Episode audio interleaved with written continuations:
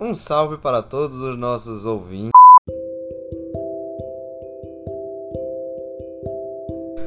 Bom, galera, uma pequena ressalva de que Fábio conseguiu um trabalho hoje, estou muito feliz por ele, e por causa desse trabalho ele não teve tempo de gravar essa semana. Então, para não deixar vocês sem nada, eu peguei algumas perguntas que tinham feito no, tanto no meu Instagram quanto no Instagram do Fábio, quanto no próprio Instagram da Destilaria.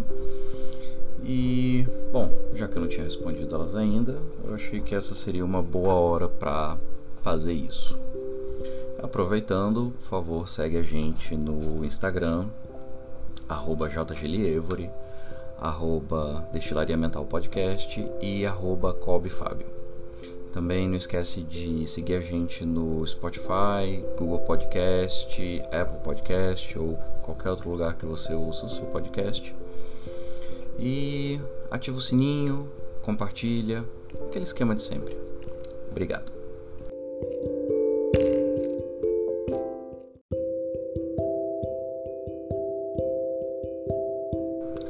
Bom, começando aqui com o nosso primeiro perguntas e respostas da destilaria mental. É, eu não vou estar citando o nome das pessoas que fizeram as perguntas, porque algumas é, pediram para não citar, então eu vou não citar nenhum. Essa primeira pergunta é, eu achei até bastante interessante e é até uma dúvida comum em relação à psicologia, etc. É, a pessoa falou que ela não teve, vamos dizer assim, uma educação sexual em casa, tipo, não era um tópico aberto a discussões com a família, assuntos como sexo, sexualidade, etc. E essa pessoa percebe que é, isso é um tanto quanto problemático para ela nos dias atuais. Bom, se você não conversou sobre uma coisa no passado, é meio difícil você vê abertura para conversar sobre isso hoje e assim a pergunta era mais ou menos assim se eu não tenho se eu não tive esse desenvolvimento para falar sobre o assunto eu consigo desenvolver isso depois de velho? E a pergunta meu caro ouvinte é essa oh, a pergunta o esgotamento do ego aqui está no talo. Mas enfim. É...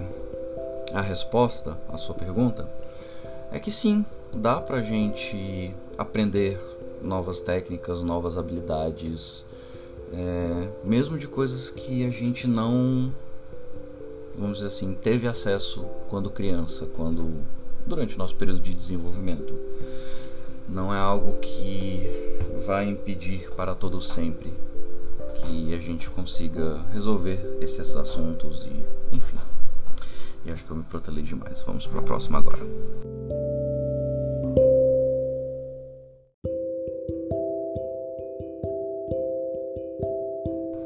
A nossa próxima pergunta eu achei bastante interessante porque é uma dúvida bastante comum. É, a, qual a diferença entre um psicólogo e um psicanalista? Aproveitando aqui o espaço, eu vou acrescentar mais uma coisinha nessa pergunta e colocar o psiquiatra nesse balaio de gato também. Então vamos lá. O psicólogo é aquela pessoa que se formou no curso de psicologia e está registrado no CRP de seu estado, Conselho Regional de Psicologia. É, é só é psicólogo quem está registrado no conselho? Sim, só é psicólogo quem está registrado no conselho. O que é um psicanalista? O psicanalista é qualquer pessoa que tenha feito um curso de especialização em psicanálise. Necessariamente tem que ser um psicólogo? Não. Eu já tive um professor que a formação dele é jornalista e ele tem essa especialização em psicanálise. O psiquiatra, por sua vez, ele é um médico formado com residência em psiquiatria. Trocando em miúdos, psicólogos e psicanalistas normalmente são os terapeutas que você vê uma vez por semana, psiquiatras é o médico que lhe receita remédios para os transtornos que lhe afligem, seja depressão maior, seja ansiedade generalizada, toque, enfim.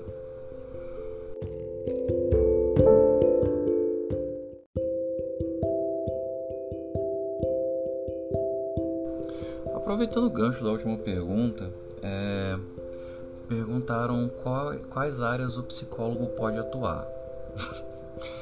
Essa vai demorar um pouquinho para responder toda, porque assim, as áreas que o psicólogo pode atuar são várias, mas eu vou pegar aqui algumas que são as mais conhecidas. A gente tem psicólogo clínico, que é o mais básico de todas, é aquele seu terapeuta semanal.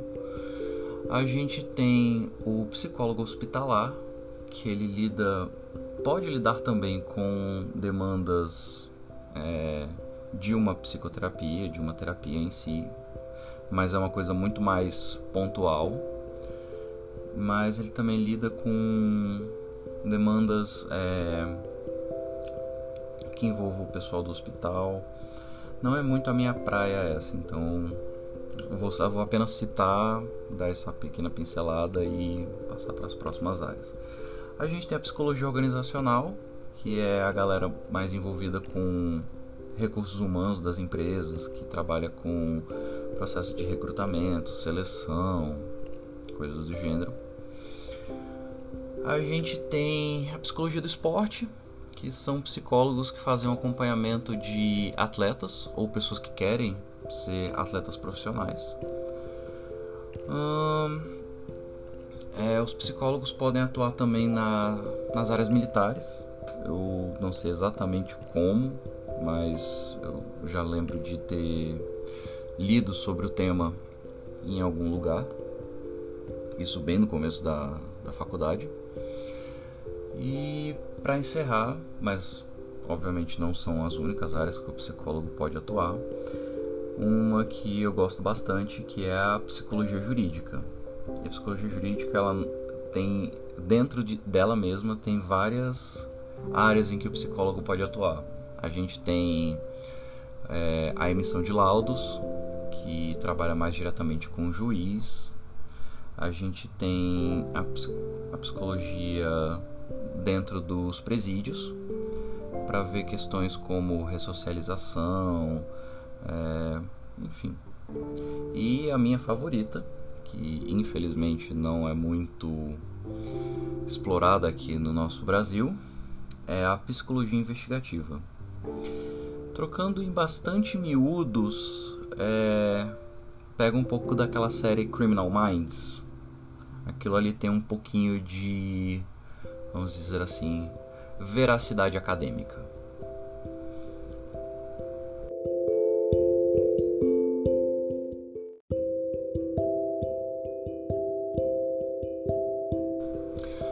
lançaram uma aqui que eu vou fazer ela bastante provocativa.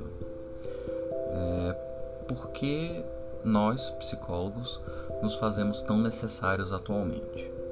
Atualmente lê-se a questão da pandemia, Covid e tudo mais. É, eu vou é, replicar essa pergunta com a questão de que a verdade é que nós sempre fomos necessários. Só agora as pessoas estão percebendo o quanto. Por quê? Sabe aquele seu tio, aquele seu avô, ou avô, ou tio, ou pai de algum conhecido seu, que era um alcoólatra e talvez tenha morrido de cirrose ou câncer, ou enfim. É, pois bem, normalmente a, o abuso do álcool se dá por uma questão interna não resolvida, alguma dor psíquica, por assim dizer, que a pessoa ou não consegue se abrir sobre o assunto ou não quer se abrir sobre o assunto porque pode ser taxado como fraco, como frescura ou enfim. E aí pessoa não se abre, não resolve o problema, acha que encher a cara e beber o fundo de todas as garrafas vai resolver o problema, quando na verdade não. Então, assim, a gente sempre foi necessário. Eu diria que a diferença é que agora as pessoas estão começando a perceber o quanto. E eu acho importante isso, porque no final das contas a gente está aqui para ajudar as pessoas a lidarem melhor com os problemas do dia a dia, com, com as suas dores e pelo menos eu penso que quanto mais pessoas é, lidando de uma forma sadia com seus problemas, melhor para o mundo.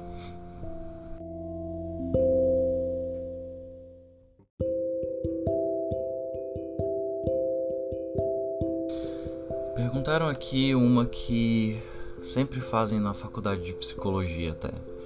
O que é preciso para ser um bom psicólogo? Olha, é... primeiramente, não vou dizer o que todo mundo fala. Ah, precisa de empatia. Não, não precisa de empatia. Precisa de compaixão.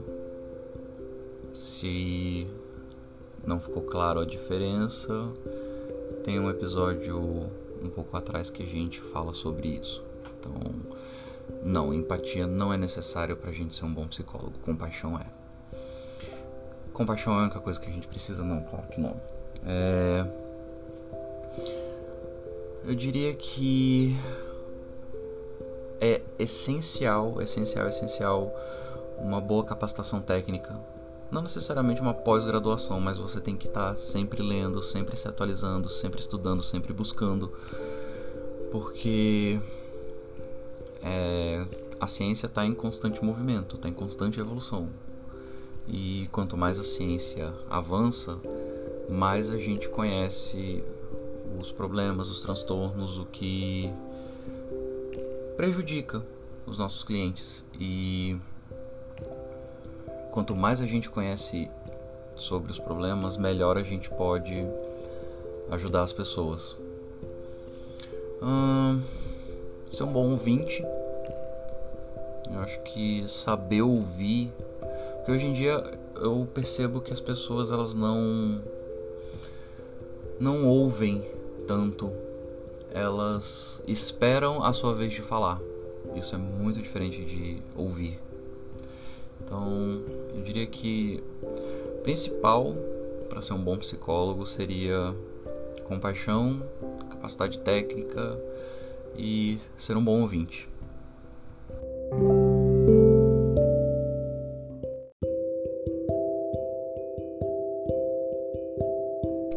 Tem uma pergunta aqui, eu achei ela muito interessante. É, o que, que o psicólogo pode ou não fazer dentro do consultório?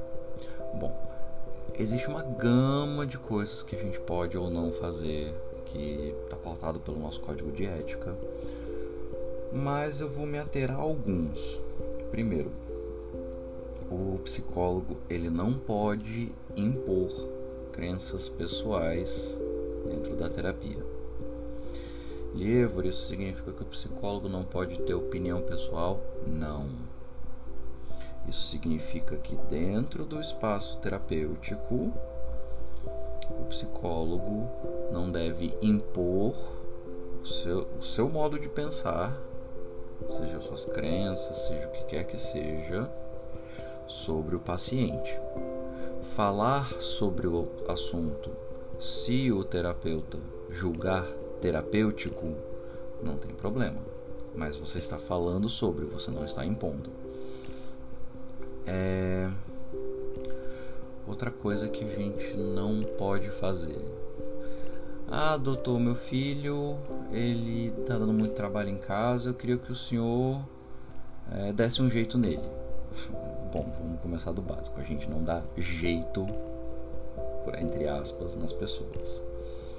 Até porque é, o que está levando essa criança, por exemplo, a entre aspas, não se comportar, fecha aspas que muitas vezes é um problema dentro de casa. E aí os pais eles não querem muitas vezes resolver o problema. Eles só querem paz e tranquilidade por parte do filho. Então, eu acho que essa parte de não impor as nossas crenças pessoais e não tentar controlar os pacientes é, são duas máximas pelo nosso código de ética.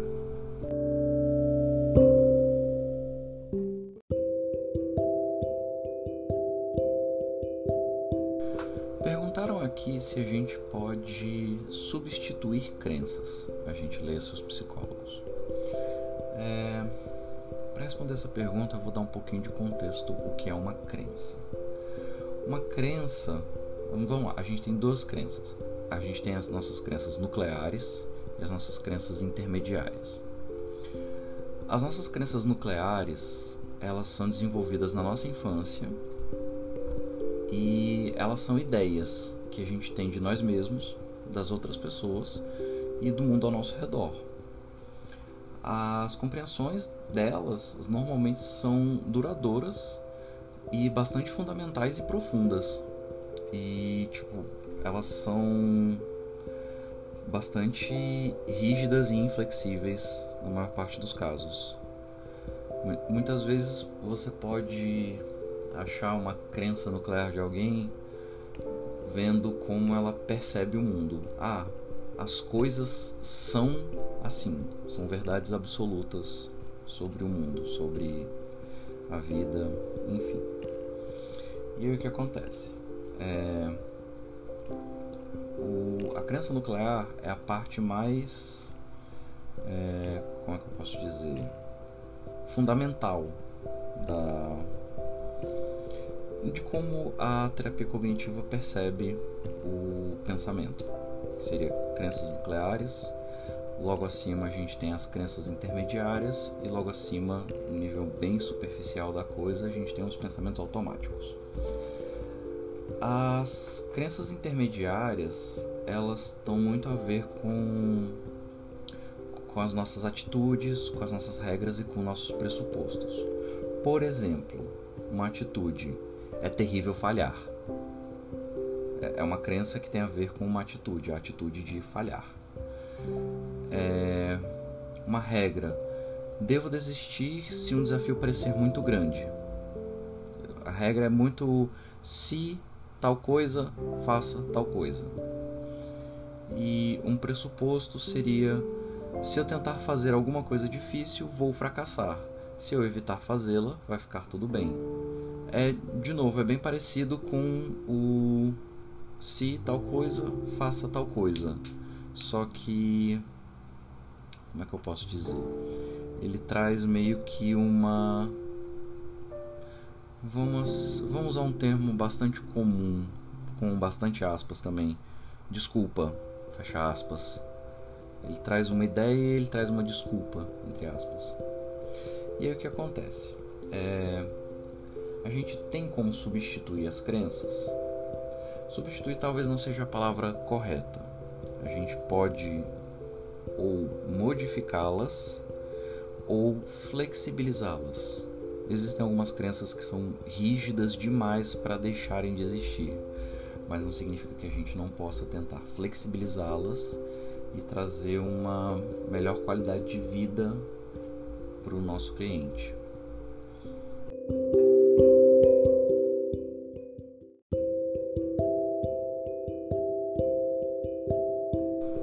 Perguntaram aqui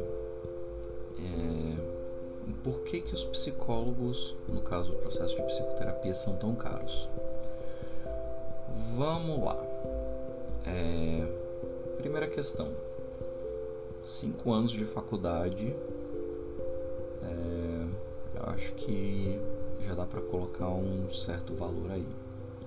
Mas o que acontece?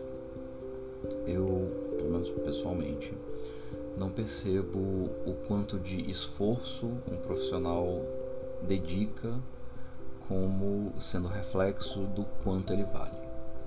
Eu acho que é muito mais o, o que esse profissional pode proporcionar ao cliente, ao paciente, que é o que de fato diz o quanto ele vale. Então, é, quanto vale para você é, uma noite tranquila de sono? Quanto vale para você estar tá em equilíbrio com as suas emoções e com é, como é que se fala? Fugiu aqui. O esgotamento do ego tá no talo, no talo, no talo. Mas vamos lá. É, quanto vale para você tá uma sensação de bem-estar? Quanto vale para você tá se sentindo bem consigo mesmo? Então, eu acho que é mais ou menos isso, tipo, porque entre aspas somos tão caros. E também é aquele negócio. Todo mundo deveria ter condições de ter uma vida digna.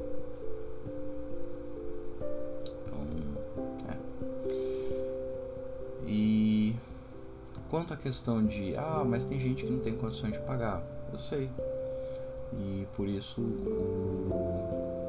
existem psicólogos que atendem em serviços como CAPS, CRAS, CREAS, que são serviços que abrangem a toda a população, independente da renda. Então, é...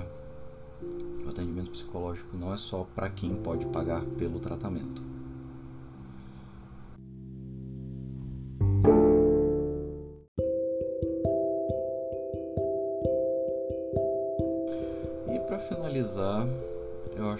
Tô muito feliz que Fábio não esteja aqui por causa dessa pergunta, porque. Meu Deus, eu tenho medo do que ele falaria. Mas enfim, a pergunta é: é possível se desenvolver um amor mútuo entre terapeuta e paciente? Eu vou dizer que sim, é possível, porque, bom, para algumas pessoas, amor se baseia em poder se abrir, poder, enfim, contar as coisas para as pessoas e essa questão de não ser julgado. É antiético? Bastante. Se algo do gênero acontecer, eu recomendo tanto a clientes quanto a psicólogos que interrompam o processo terapêutico imediatamente. Mas sim, é possível. É, mas muitas vezes pode ser apenas uma, vamos assim, ilusão, dado que, por exemplo, o paciente ele não tem com quem se abrir, não tem com quem conversar e aí começa a ir para terapia e começa a, a falar coisas que ele nunca disse para mais ninguém e não só é ouvido como é acolhido e sem julgamentos. É, isso pode causar um grandíssimo bem-estar e dar a ilusão de que um sentimento está se desenvolvendo ali, que não seja gratidão ou enfim. Sentimentos, vamos colocar aqui entre aspas, apropriados, fecha aspas, para o setting terapêutico. Mas sim, é possível, não é muito ético, mas nada que interromper o processo terapêutico e, por favor, recomendar a outro terapeuta não possa solucionar o caso.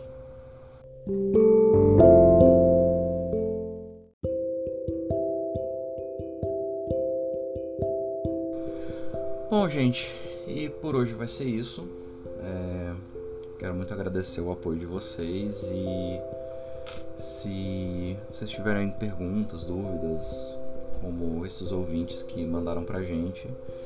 Pode mandar as perguntas tanto nos nossos Instagrams quanto no Instagram da, da própria destilaria ou pelo nosso e-mail que é Peraí que eu tenho que abrir aqui porque agora eu não lembro o nosso e-mail. Faz tanto tempo que eu não falo do nosso e-mail. Editor, passa aí o, o e-mail do podcast, por favor. Pronto. É o dementalpodcast.gmail.com Então, sejam pelo Instagram, seja pelo e-mail, podem mandar suas dúvidas que quem sabe em breve a gente não faz um outro desse e com o Fábio tá aqui presente. E, bom, de novo, por hoje é isso. Gente, se cuidem, bebam água e até a próxima.